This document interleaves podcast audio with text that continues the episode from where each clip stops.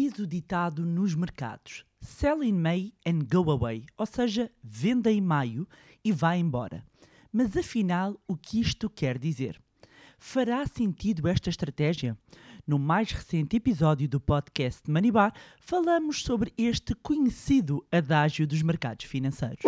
Olá, o meu nome é Bárbara Barroso, sou especialista em educação financeira e finanças pessoais e sejam bem-vindos ao Manibar.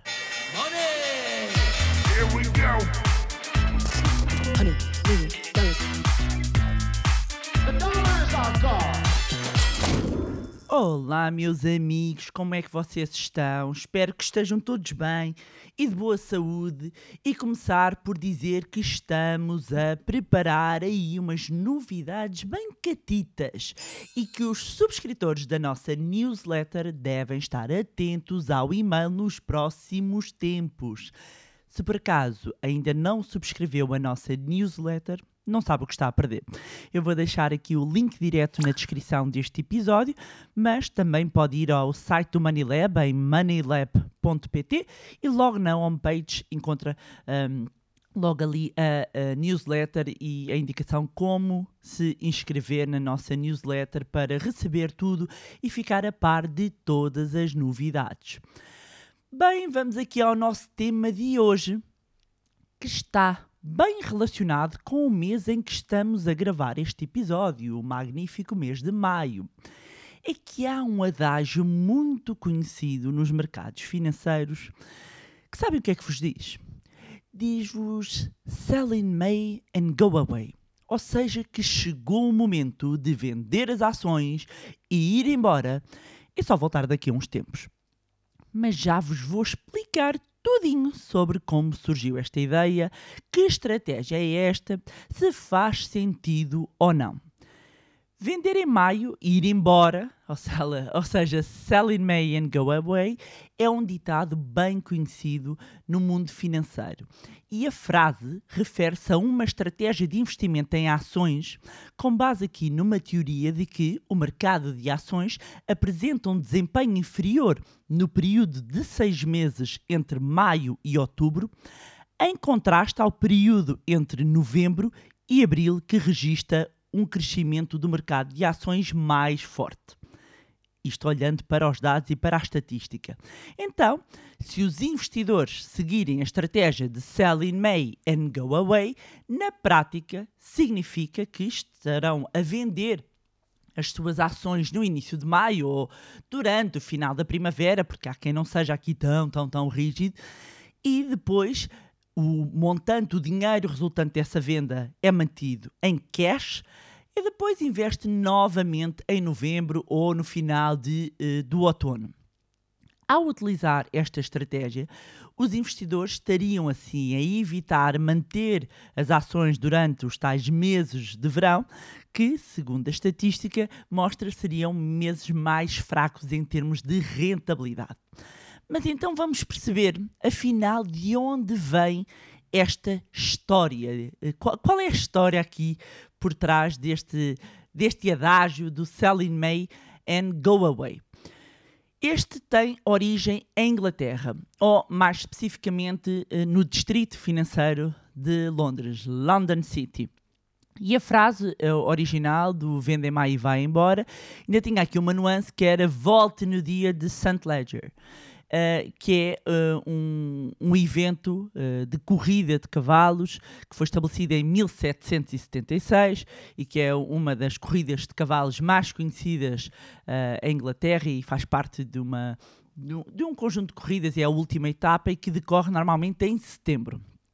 Assim, nesse contexto original, o ditado recomendava que os investidores, os aristocratas, os banqueiros britânicos vendessem as suas posições, as suas ações em maio, relaxassem e aproveitassem os seus meses de verão, enquanto fugiam do calor londrino e retornassem então ao mercado de ações no outono após a tal corrida. Ora, nos Estados Unidos, alguns investidores adotaram uma estratégia semelhante, abstendo-se então de investir durante o período entre o Memorial Day em maio e o Labor Day, o Dia do Trabalhador, uh, em setembro.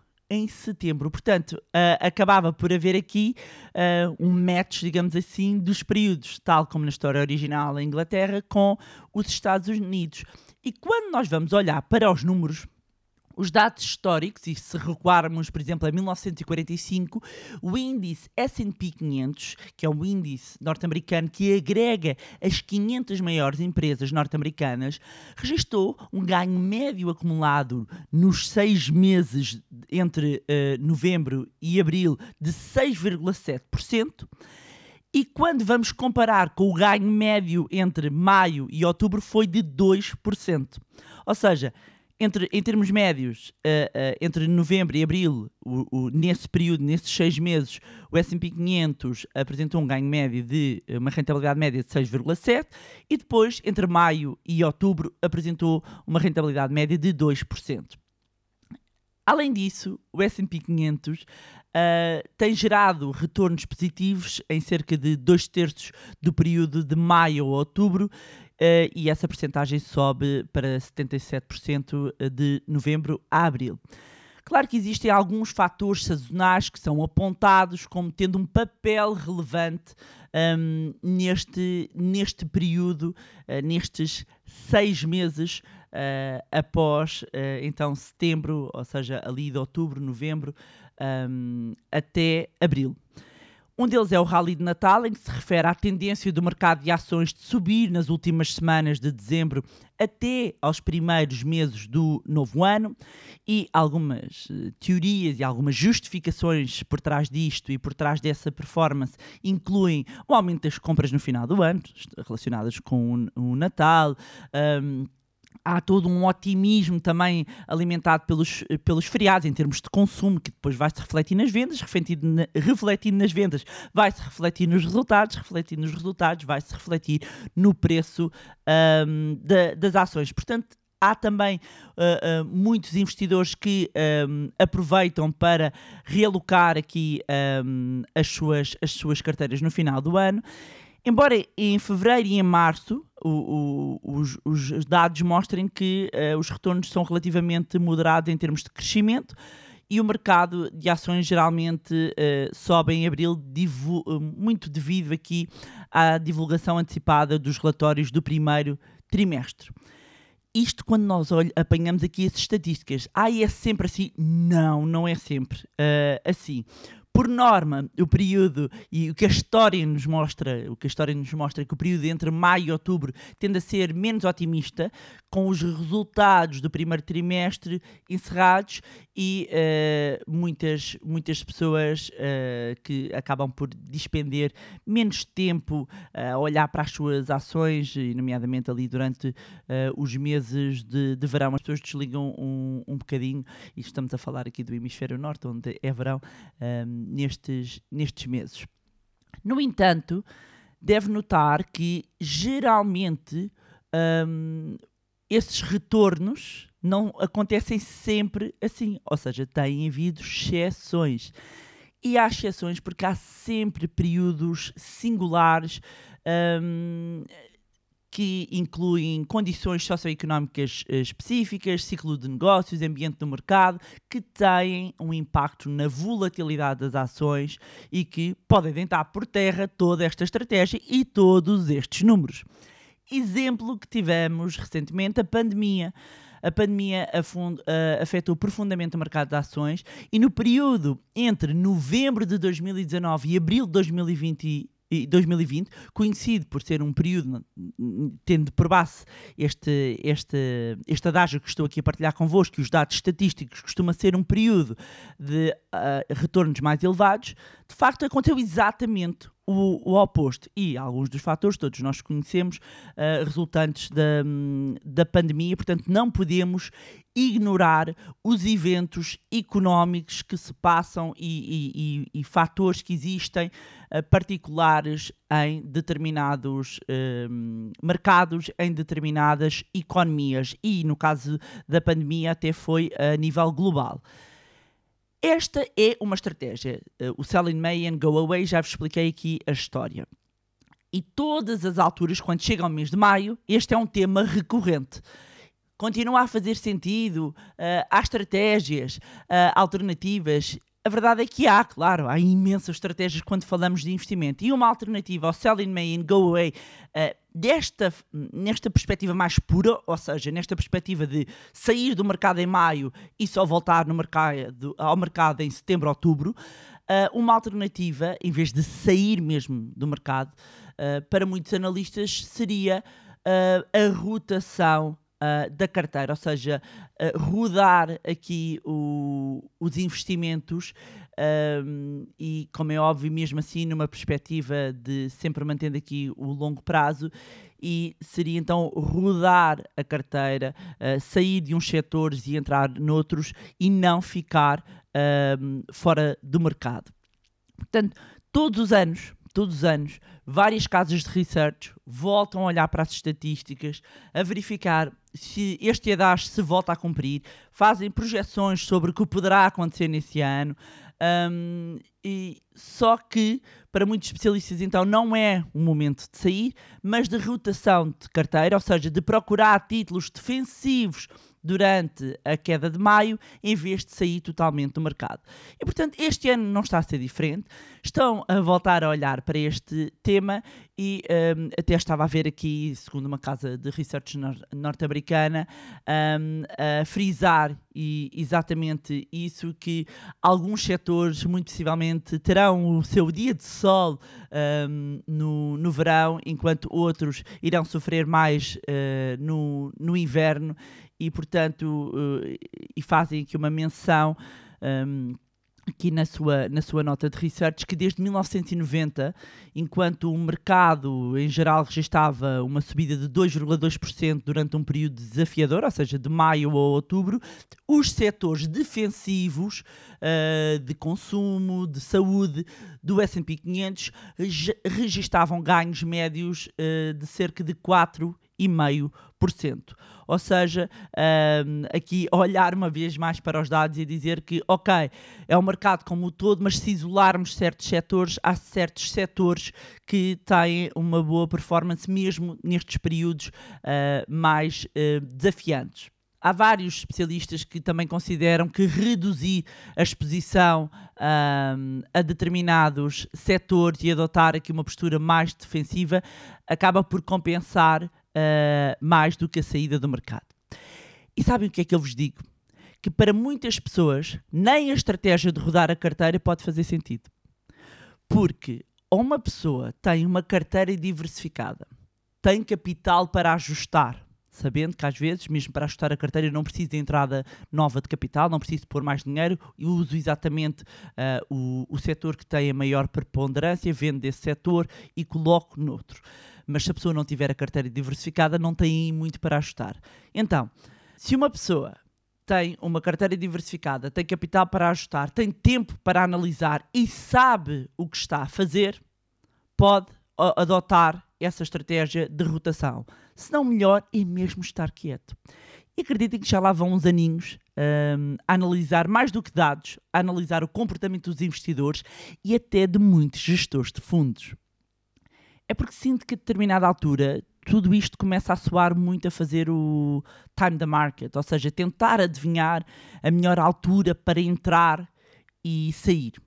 E já que estamos no plano aqui de dados e de estatística, dizer-vos que ao entrar e a sair do mercado, muitas vezes, o que acaba por acontecer é que perde dinheiro, tem mais custos e uh, pode estar a perder aqui uma grande oportunidade. Porquê? Olhando aqui, e já que estamos aqui a, a falar do S&P 500, porque é, é, um, é o, o, o índice uh, uh, de referência do mercado norte-americano e nos Estados Unidos é onde nós temos mais estudos, mais estatísticas feitas sobre uh, os mercados bolsistas. Quando nós vamos olhar para um período de 10 anos e vamos imaginar que pegamos aqui num investimento mil dólares, até podíamos, pensem, eu vou estar a dizer em dólares, mas poderia estar a dizer em euros, não há assim uma grande diferença, mas vou ser fiel exatamente aqui à estatística. Num investimento de mil dólares, se tivesse mantido esse dinheiro investido por 10 anos, não investia mais, 10 anos, teria ao final desses 10 anos 2.775 dólares. Mas, e quero que tome atenção a isto, bastava ter perdido os 10 melhores dias, e atenção, não é num ano, os 10 melhores dias em 10 anos. Ou seja, estamos a falar mais de 3.665 dias, porque há anos bissextos, não é? Ahm, portanto, mais de 3.600 dias, e vocês só perdiam 10, mas eram os 10 melhores. E perdendo os 10 melhores, o retorno, em vez dos 2.775 dólares, seriam 1.722 dólares. Ou seja, menos 1.053 dólares.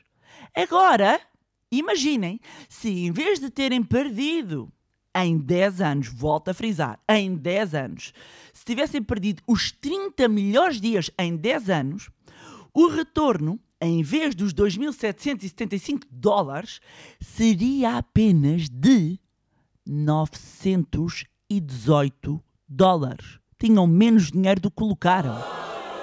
E agora, deixo para reflexão. Sabe lá você quando é que irá calhar estes dias? Agora imagine se estiver fora do mercado quando houver um destes dias que é o de melhor retorno. Dá que pensar, não dá? Por isso é que, na minha ótica, e estou a partilhar a minha visão, sair do mercado não faz sentido. Rodar a carteira, a rotação de carteira, só faz para quem sabe o que está a fazer. E manter-se no mercado numa ótica de longo prazo é muitas vezes mesmo o melhor. Agora, ponto importante, não é a empresa estar a despencar, a derreter, está a falir e você fica ali a ver o barco a meter água. Porque é bom é continuar no mercado, porque eu ouvi no podcast da Bárbara que eu devo é continuar no mercado. Amigos, nada disso. Não disse nada disso. E é aqui que a literacia financeira entra e tem um papel fundamental. Ainda vos digo mais, muitas vezes refiro conhecimento, não é só conhecimento. Mais do que conhecimento é importante sabedoria. Sabem porquê, meus amigos? Porque conhecimento é saber que o tomate é um fruto, sabedoria é saber que não é para co- colocá-lo na salada de frutas. Não basta enchermos a cabeça de teoria, temos de saber aplicar. E é isso que os nossos alunos que, que se dedicam, que aplicam os ensinamentos do curso ah, ah, que nós passamos, levam a que tenham resultados, entrando em ação e seguindo uma estratégia adequada a si. É o que vai permitir transformar a sua vida financeira. Por isso é que é tão importante nós investirmos no nosso, eh, na nossa literacia financeira. E por falar nisso, mandar um beijinho aqui aos meus alunos da última turma do curso do Zero à Liberdade Financeira 2.0, que têm vindo a partilhar as suas conquistas e fantásticos feitos que já começam a atingir. E vai um beijinho para todos os alunos, não só desta edição, como das outras. E, para quem não sabe, o curso do Zero à Liberdade Financeira é a melhor e mais completa formação de finanças pessoais que vão encontrar. É muito mais do que um curso. É um transformador de vidas e, meus amigos, já estamos a preparar a próxima edição e traz novidades. Quem quiser saber todas as informações, basta inscrever-se na lista de espera no link que vão encontrar na descrição deste episódio. E já sabem então, Selling May and Go Away, o que é que quer dizer? Já sabem então quais é que são as alternativas e é importante que, mais do que seguir uma estratégia porque a conhecemos ah, e ouvimos falar, que saibamos entender se essa é uma estratégia que faz sentido para as nossas finanças pessoais.